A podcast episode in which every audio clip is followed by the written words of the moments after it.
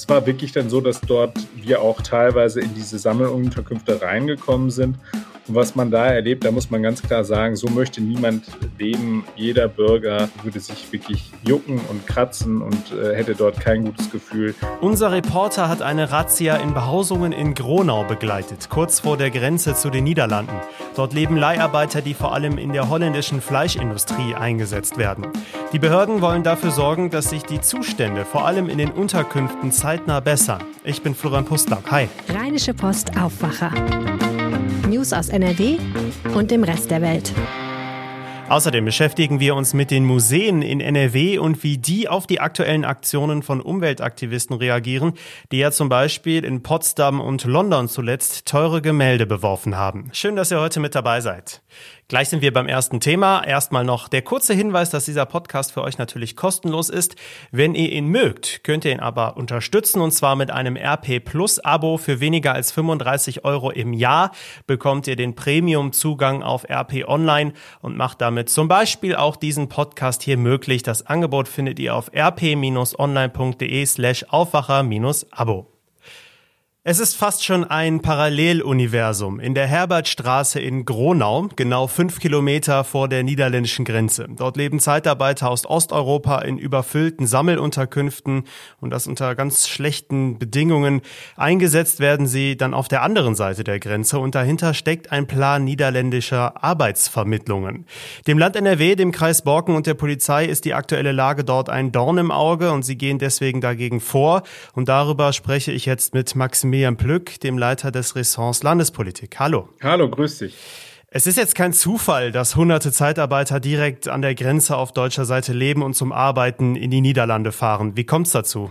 Dahinter steht eigentlich eine ganz gute Idee, die mal die niederländische äh, Regierung gehabt hat. Und zwar haben sie gesagt, ähm, sie verbieten, dass die äh, Leiharbeiter, die dort eben in den in diesen äh, großen Schlachthöfen eingesetzt werden, einen bestimmten Anteil von ihrem Lohn für die Miete ausgeben müssen. So und was haben dann die äh, schlauen Leiharbeitsfirmen gemacht? Die sind dann halt eben rübergegangen ins benachbarte Ausland, haben dort eben Wohnungen angemietet, Behausung muss man fast schon sagen und karren jetzt halt eben die Leute dort von eben diesen grenznahen Regionen hin in die niederländischen Schlachthöfe und äh, verdienen daran auch noch ordentlich Geld.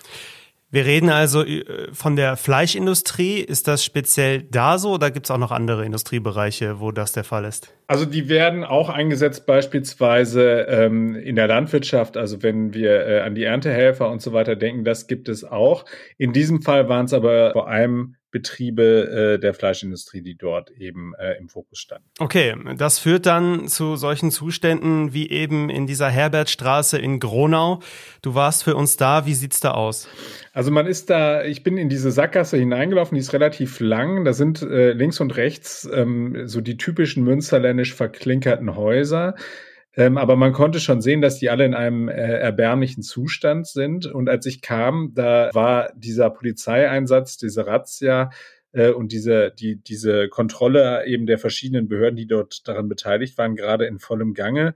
Es hat natürlich für große Aufregung gesorgt. Die Leute sind nach draußen gegangen, haben äh, geguckt, was da los ist. Ähm, das war viel Osteuropäisches zu hören. Also die, man, einige haben einen angesprochen, haben gefragt, was ist hier los und so weiter.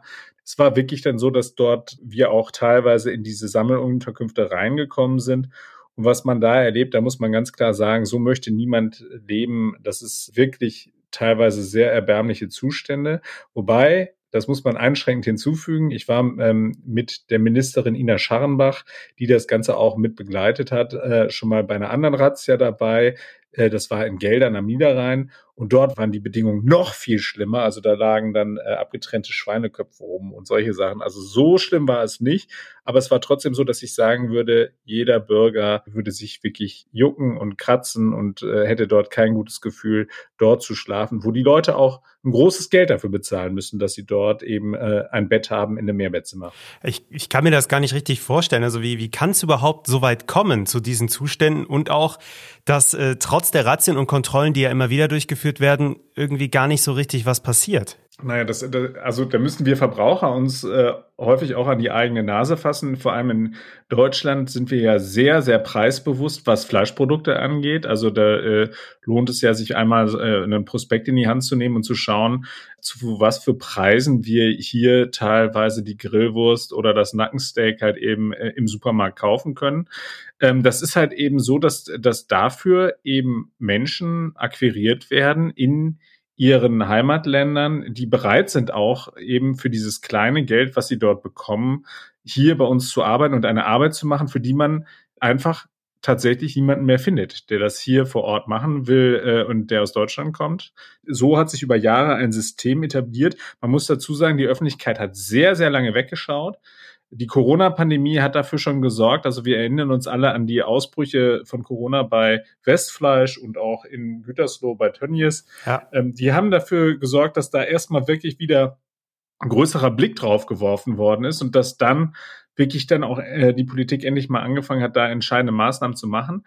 In diesem besonderen Fall ist es halt eben auch noch ein bisschen schwieriger. Diese ganzen arbeitsrechtlichen Dinge, wenn die Damen und Herren eben äh, nicht bei uns arbeiten, sondern in den Niederlanden arbeiten, dann sind wir tatsächlich de facto gar nicht zuständig. Das ist ein, ein Umstand, wo man auch so sich sehr lange halt eben nicht so genau wusste, wie man äh, sich da helfen soll. Und jetzt, und deswegen ist auch Ina Scharrenbach, die Bauministerin, eben damit vor Ort, hilft man sich eben über das Wohnraumstärkungsgesetz und über, äh, über das Bauordnungsrecht und versucht da eben den Fuß in die Tür zu kriegen bei diesen Sammelunterkünften, um dort eben halt eben auch einen Hebel zu haben, da reinzugehen und den äh, Organisatoren dieser äh, ja, systematischen Ausbeutung dort Knüppel zwischen die Beine zu werfen. Mhm. Was machen denn die niederländischen Behörden? Ist denen das egal? Nein, nein, nein, das kann man so nicht sagen. Die niederländischen Behörden waren bei dieser Razzia tatsächlich auch mit vor Ort. Es waren übrigens auch Leute vom rumänischen Arbeitsschutz mit vor Ort. Das ist auch eine neue Veranstaltung gewesen. Also man versucht sich da schon auf europäischer Ebene miteinander zu vernetzen und eben dort diesen, dieses System eben ähm, anzugreifen quasi rechtlich. Die niederländischen ähm, Behörden haben dort äh, die, die Arbeitsverträge überprüft und haben dort auch Verstöße festgestellt. Also ähm, da geht es dann um, um, um äh, Dinge, die dort in diesen Arbeitsverträgen drinstehen. Und genau das wird halt eben diesen äh, Özent-Büros, so heißen die, also diesen Arbeitsvermittlungsbüros, die die Leute in Rumänien, Bulgarien etc. anwerben und dann hierher locken.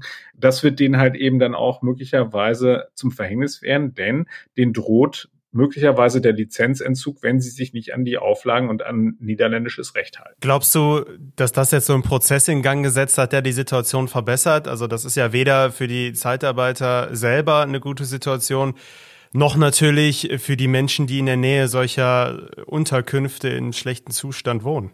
Also nachdem ich das dort gesehen habe, ich, würde ich sagen, man, äh, dann ist man naiv, wenn man glaubt, dass sich da relativ schnell was ändert. Also das wird nicht passieren. Ja. Aber ich habe, was ich festgestellt habe, ist, dass ähm, schon eine Verbesserung äh, zur vorangegangenen Razzia, die war Anfang des Jahres äh, am Niederrhein äh, und zu dem, was ich dort jetzt gesehen habe. Das mag möglicherweise jetzt mit dem Standort zusammenhängen. Mir hat aber da eine Behördenvertreterin gesagt, sie erleben auch, dass diese Firmen äh, durchaus auch verstanden haben, dass sie jetzt häufiger äh, kontrolliert werden. Das war übrigens auch noch ganz interessant. Wir sind dort in diesen einen Aufenthaltsraum reingegangen. Die Leute waren sehr, sehr entspannt. Also das habe ich äh, bei einer anderen Razzia anders erlebt. Da waren die Leute sehr verängstigt, wussten nicht so genau, was da passiert, hatten Angst, hatten Sorge. Da hatten auch nicht alle äh, Ausweispapiere und so weiter. Das war diesmal anders. Es konnten sich alle ausweisen. Das heißt also, da versuchen die Firmen schon auch äh, sozusagen sich im legalen Raum möglichst zu bewegen. Ähm, und die, die Arbeiter, die haben verstanden, dass es da, wenn die Polizei einrückt, wenn das Ordnungsamt anrückt, wenn das äh, Bauamt einrückt, dass es da nicht darum geht, dass man ihnen da ans Leder will, sondern dass man den Hintermännern ans Leder will und möglicherweise auch ihre Arbeitsbedingungen verbessern will. Die Behörden gehen gegen schlechte Zustände in überfüllten Sammelunterkünften an der deutsch-niederländischen Grenze vor. Vielen Dank, Maximilian Plück. Sehr gerne. Mehr dazu findet ihr auch natürlich wieder verlinkt bei uns in den Show Notes.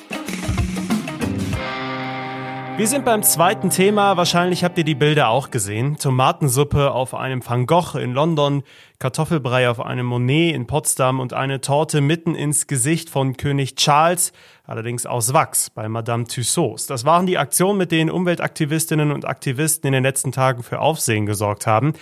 Ja, sie wollen mit dem Vandalismus im Museum darauf aufmerksam machen, dass die Politik aus ihrer Sicht zu wenig gegen den Klimawandel tut. Das versetzt natürlich auch die Museumswelt in Aufruhr. Aber ist sie jetzt darauf vorbereitet? Das hat Helga Meister recherchiert, die Autorin für das Kulturressort der Rheinischen Post.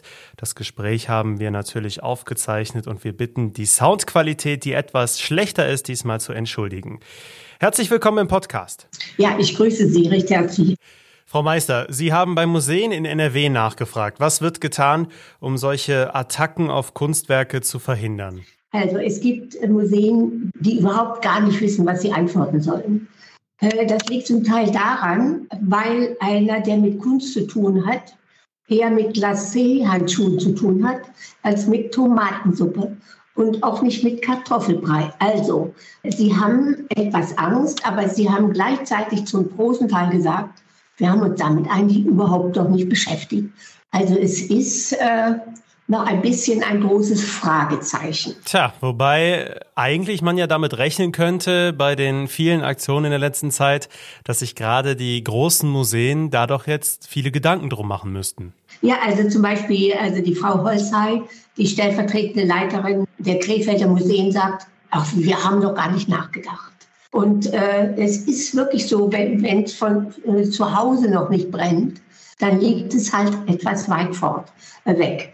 Ähm, dann aber gibt es also Leute, die dann plötzlich im Gespräch anfangen zu überlegen, was machen wir eigentlich? Die hatten ja äh, mit, ihrem, mit ihrem Kartoffelbrei ein Glück gehabt in Potsdam, dass das äh, Bild mit Glas war. So, nun fing Herr Krämer, Museumschef des Kunstpalastes, an und, und, und fragte sich so in meinem Beisein, Glas ist ja nicht schlecht, aber Glas mm, und so. Spricht denn irgendwas gegen Kunst hinter Glas? Natürlich kennt man Glas vor allen Dingen äh, von den Fotoarbeiten und die sorgen ja dafür, vor allen Dingen mit, mit diesem Diasec-Glas, also mit diesem Vakuumglas, äh, dass die Fotos strahlen. Bei Gemälden würde das ja auch eine gewisse Flachheit machen. Deswegen haben sie ein bisschen Angst. So. Und jetzt stehen sie da. Der, der Gregor Jansen sagt, ja, Helga, was machen wir denn dann so in dem Stil? Gregor Jansen, das ist der Chef der Kunsthalle in Düsseldorf, aber es gibt auch andere, die sich Sorgen machen hier in der Region. Also wie es so der Zufall will, den ersten, den ich gefragt habe, war der, war der Herr Mönig vom Wuppertaler von der Heidmuseum. Und dieser arme Teufel, der hat im Moment eine Ausstellung in Kooperation mit Barberini. Der hat da Arbeiten, die sind von Rembrandt und die sind von Sisley und von weiß ich wem alles, also teure Arbeiten. Der setzt sich damit natürlich auseinander. Und äh, die Frage, die dann plötzlich kommt, ist natürlich, was sind das eigentlich für Leute? Die setzen sich dahin, machen doch Fotos von sich, also haben noch nicht mal ein schlechtes Gewissen, lassen äh, die Welt daran teilnehmen, dass jetzt da äh, der Haufen, äh, der, der Heuhaufen mit Tomatensuppe beklebt wird. Also als wenn äh, Kunst nur noch Mittel zum Zweck ist. Das ist natürlich total haarig. So. Ja, allerdings. Vielen Dank, Helga Meister. Und den Artikel dazu findet ihr natürlich auch verlinkt bei uns in den Show Notes. Kommen wir jetzt zu weiteren Themen von heute. Die wirtschaftlichen Folgen der Energiekrise beschäftigen uns auch heute wieder. Bundesfinanzminister Christian Lindner veröffentlicht zum Beispiel die Herbststeuerschätzung. Das Forschungsunternehmen GfK stellt eine neue Studie zum aktuellen Konsumklima in Deutschland vor und die Europäische Zentralbank wird heute aller Voraussicht nach die Leitzinsen erhöhen wegen der aktuellen Inflation. Schulkinder in NRW sollen mehr auf das Thema illegale Autorennen im Straßenverkehr aufmerksam gemacht werden. Innenminister Herbert Reul und Schulministerin Dorothee Feller starten dafür heute das Projekt namens Verantwortung stoppt Vollgas an den Schulen. Und das Musical Starlight Express in Bochum feiert ein Jubiläum, und zwar den 18 Millionsten Besucher bei einer Vorstellung. Heute Abend ist es soweit. Das erfolgreiche Musical gibt es inzwischen seit 34 Jahren mitten im Ruhrgebiet. Damit sind wir beim Wetter. Der Tag beginnt etwas nebliger, danach wird es aber freundlich. Nur einzelne Schauer sind möglich bei sehr warmen 19 bis 22 Grad. Morgen dann auch mit Sonne und Wolken und noch etwas wärmer. Auch am Wochenende bleibt es wohl fast schon spätsommerlich bei uns und das Ende Oktober. Das war der Aufwacher für Donnerstag, den 27. Oktober. Ich bin Florian Pustlauk. Vielen Dank, dass ihr dabei wart. Macht's gut. Mehr Nachrichten aus NRW gibt's jederzeit auf RP Online. rp-online.de